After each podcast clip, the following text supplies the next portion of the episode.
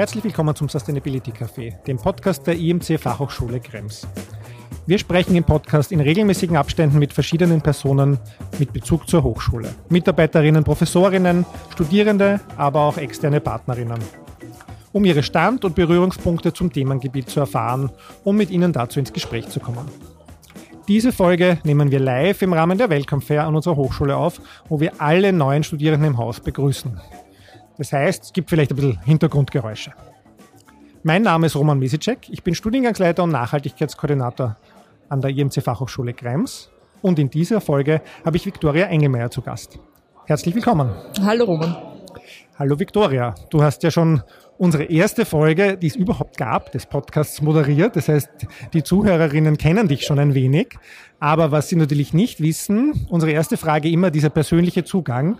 Ja, was ist so dein Bezug zum Thema Nachhaltigkeit im weitesten Sinne? Ja, ähm, ich bin ja erst seit ganz kurzer Zeit an der Fachhochschule. Das heißt, ich kann natürlich weit nicht mithalten mit deinen zehn plus Jahren Erfahrung im Nachhaltigkeitsthema. Und mein Hintergrund ist auch tatsächlich eher in dem Thema soziale Nachhaltigkeit. Mhm. Meine Expertise ist Gender und Diversity. Da habe ich dazu studiert und ich komme auch aus der Forschung zu dem Thema. Und deswegen würde ich sagen, das ist, das ist mein persönlicher Bezug, das Gender- und Diversity-Thema im Bereich der sozialen Nachhaltigkeit. Mhm. Warum brennst du für das Gender- und Diversity-Thema? Warum hast du dich dazu entschieden, dich da im Studium zu vertiefen? Du, ich, ich konnte gar nicht anders. Ich bin, äh, ich habe eine feministische Mama, würde ich sagen, die mir schon, ich, seitdem ich mich erinnern kann, so ein paar Sachen aufgezeigt hat. Zum Beispiel ähm, Auto kaufen. Und dann sagt der Verkäufer, ja, wir sollen doch den Papa mitnehmen beim nächsten Mal einkaufen, wenn wir was übers Auto wissen wollen. Und lauter so kleine Sachen, wo ich mir schon damals gedacht habe, hey, da läuft grundsätzlich was schief. Ich möchte mir das aber wirklich in der Theorie anschauen. Also nicht nur so Alltagsgeschichten, sondern ich möchte gerne wissen, wie die Prozesse wirklich funktionieren.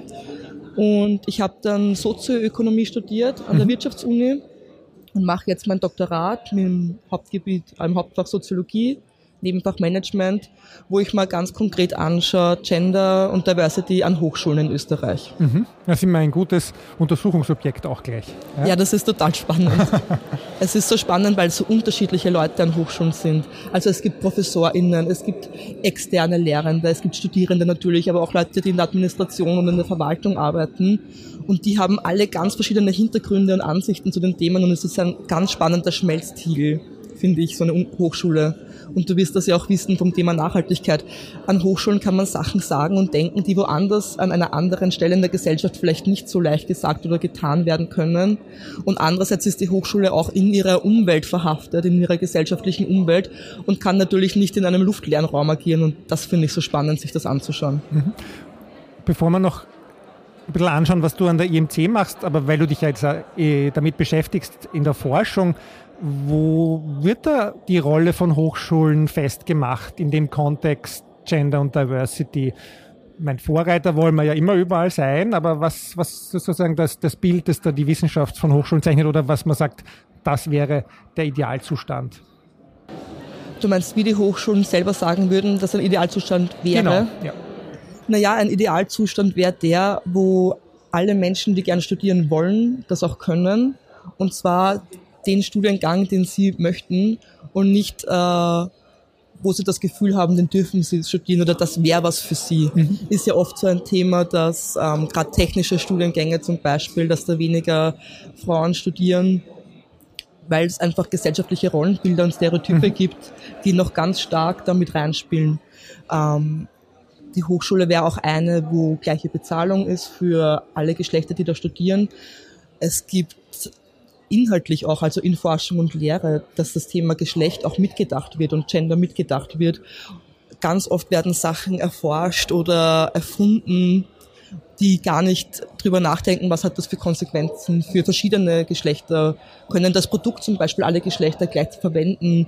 Thema Mobilität zum Beispiel. Da gibt es ganz verschiedene Mobilitätsmuster, mhm. je nachdem, ob das jetzt eine junge Mutter ist oder ein Mann in den 40ern im Berufsleben zum Beispiel. Und ich glaube, wenn man das nicht mitdenkt und mitforscht, dann geht ganz viel Potenzial verloren eben zum Thema soziale Nachhaltigkeit, dass das Produkt auch verwendet wird, zum mhm. Beispiel dann einen langen Lebenszyklus hat und so. Und was natürlich auch äh, eins meiner Themengebiete ist in der Dissertation, ist das Thema Trans-, Inter- und Nichtbinarität, also eine Hochschule, die auch hier inklusiv ist und sich das überlegt, was das bedeutet und hier auch Maßnahmen ganz aktiv anbietet, damit auch diese Menschen sich wohlfühlen können an Hochschulen. Mhm. Nur ganz kurz ein, ein, Kommentar zu dem Thema Mobilität. Das ist ja so schon so komplex.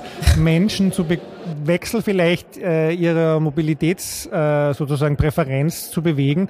Und ich habe noch nie darüber nachgedacht, dass das auch eine gewisse Gender-Dimension natürlich hat. Ja, ganz klar.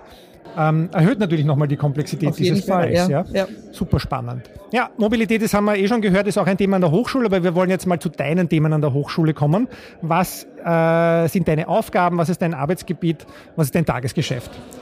Ja, das ist eine gute Frage und auch eine große Frage.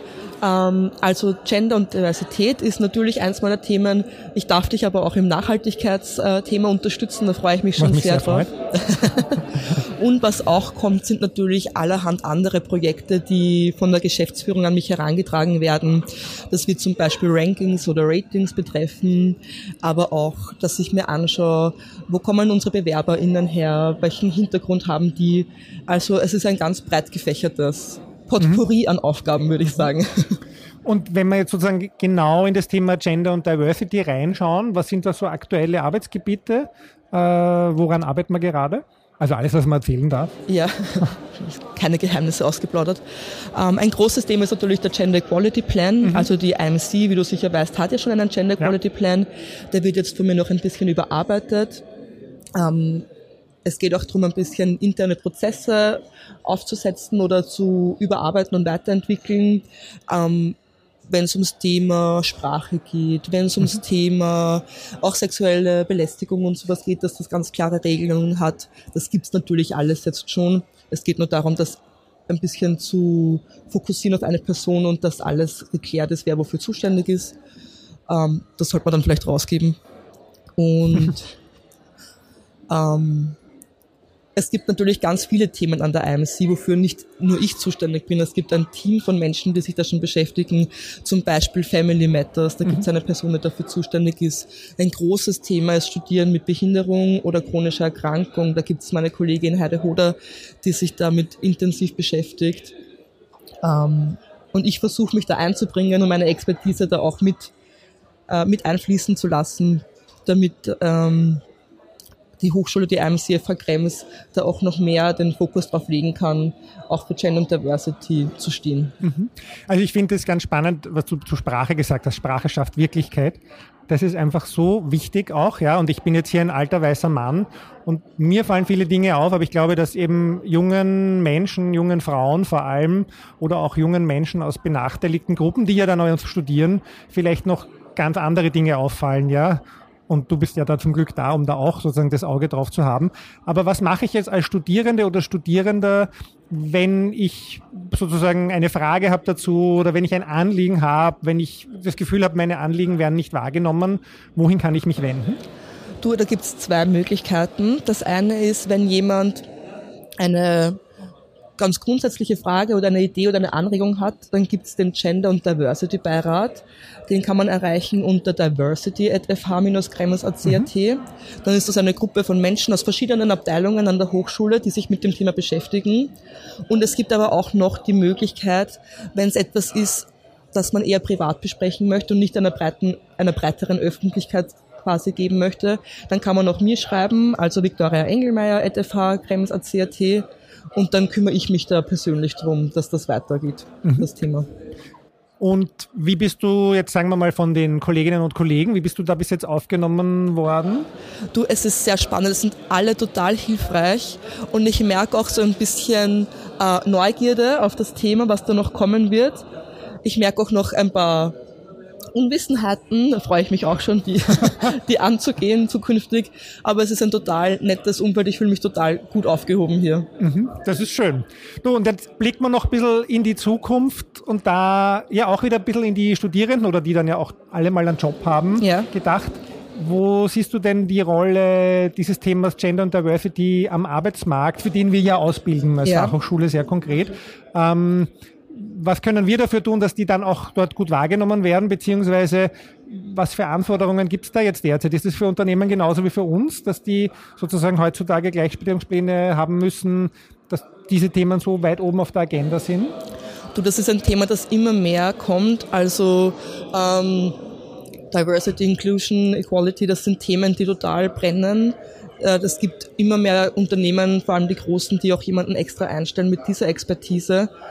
Und also wenn ich mir überlege, was wir für Departments haben, ja, also Gesundheitswissenschaften zum Beispiel, das ist ganz wichtig, sich dazu überlegen, wie das verschiedene Personengruppen betrifft, was man da machen kann, dass man für verschiedene Personengruppen andere ähm, Maßnahmen quasi machen muss. Dass es gibt glaube ich, mhm. nicht mehr so, dass es nur mit dieser eine Person gibt, die früher halt dieser Mann war, an dem die, die Medikamente getestet worden sind und Frauen, die eine Periode haben oder so, können dann nicht mitmachen wegen hormonellen Schwankungen mhm. etc. Das ist schon ein Bewusstsein, dass es einfach gibt, aber auch in der Wissenschaft, äh, in der Wirtschaft zum Beispiel. Ähm, also Gender Budgeting, mhm. Gender Mainstreaming, das ist wirklich schon lange etabliert. Das ist einfach ein ein, ein Skill, eine Skill-Geschichte, die die Leute haben müssen, um doch weiterzukommen. Und ich glaube, dass das wirklich ein Asset ist, wenn Leute, ich glaube, dass das wirklich ein Asset ist, wenn das unsere AbsolventInnen mitnehmen können und mhm. da auch schon ein Wissen haben. Führungskräfte zum Beispiel, das sind überall, in all diesen Themen ist es wichtig, Gender- und Diversity-Kompetenz mitzunehmen. Mhm. Ja, sehr spannend. Und ich glaube auch, oder ich habe das Gefühl, dass wir da in vielen Dingen viel mitgeben den Studierenden und den Kolleginnen. Ich habe noch eine Abschlussfrage. Es gibt im, im Umwelt-Nachhaltigkeitsbereich gibt so sowas, das ist dieser Welterschöpfungstag, der verändert sich jedes Jahr, bleibt aber immer irgendwie wird es immer schlimmer, wo wir alle unsere Ressourcen verbraucht haben. Und für mich in meinem Kopf was Vergleichbares ist der Gender Pay Gap. Da gibt es ja. auch jedes Jahr die Studien. Ja. Jedes Jahr ändert sich nichts oder wird schlechter, ja. eher manchmal ein bisschen besser. Ähm, sozusagen ein bisschen so die abschließende Frage, wo geht's da hin, beziehungsweise auch ein bisschen, warum ändert sich nichts oder wie erhältst du dir das Positive, weiß ich, obwohl sich da nie was ändert? Boah, das ist eine super orge Frage zum Schluss, finde ich. ähm, also tatsächlich ist es so, dass durch Corona und die Pandemie viele Sachen schlechter geworden mhm. sind, als sie vorher schon waren. Ähm, also ich sehe wirklich sehr langsamen Fortschritt bei manchen Sachen und eben auch Rückschritte. Ähm, ich glaube, der Grund, warum Menschen wie ich das noch machen, ist so ein naives Gerechtigkeitsempfinden und Bedürfnis äh, und auch das Bewusstsein über die eigenen Privilegien. Also ich stehe hier und ich darf mit dir Themen besprechen, die mir wichtig sind und ganz viele andere Gruppen haben dieses Privileg gar nicht. Und ich möchte dieses Privileg einfach wirklich nutzen, um was zu verändern für Menschen, dass es alles allen Menschen besser geht, auch die jetzt nicht da sitzen können und mit dir Roman sprechen können. Und deswegen ist mir das so wichtig. Aber es ist wirklich gefährlich, sich da nicht zu verausgaben und da nicht ein bisschen pessimistisch zu werden. Aber ich denke mal, gerade an einer Hochschule wie der IMC Krems hat man auch Möglichkeiten, etwas zu verändern. Und man hat Möglichkeiten, mit jungen Studierenden zusammen was zu entwickeln, die dann ja wieder Multiplikatorinnen sind und das in ihre Arbeitsgebiete mittragen. Und da bin ich dann schon optimistisch, dass sich doch was verändern wird. Ja, danke schön. Ich merke jetzt auch gerade, es war vielleicht nicht die ideale Abschlussfrage, aber so ist es bei uns im Podcast. Im Café plaudert man halt so vor sich hin. Vielen Dank, Victoria, für die Einblicke. Schön, dass du bei uns im IMC-Team bist, auch. Ja. Und äh, ja, wir schließen äh, diese Episode des Sustainability Café. Danke für euer Interesse am Thema Nachhaltigkeit an der IMC Fachhochschule Krems. Diese und alle weiteren Folgen findet ihr unter imcsustainabilitycafé.podigy.io. Produziert wird der Podcast vom IMC Krems Media Lab. Feedback und Fragen sendet bitte an sustainability.fh-krems.ac.at. Ich freue mich, wenn ihr auch bei den anderen Folgen reinhört. Bis bald!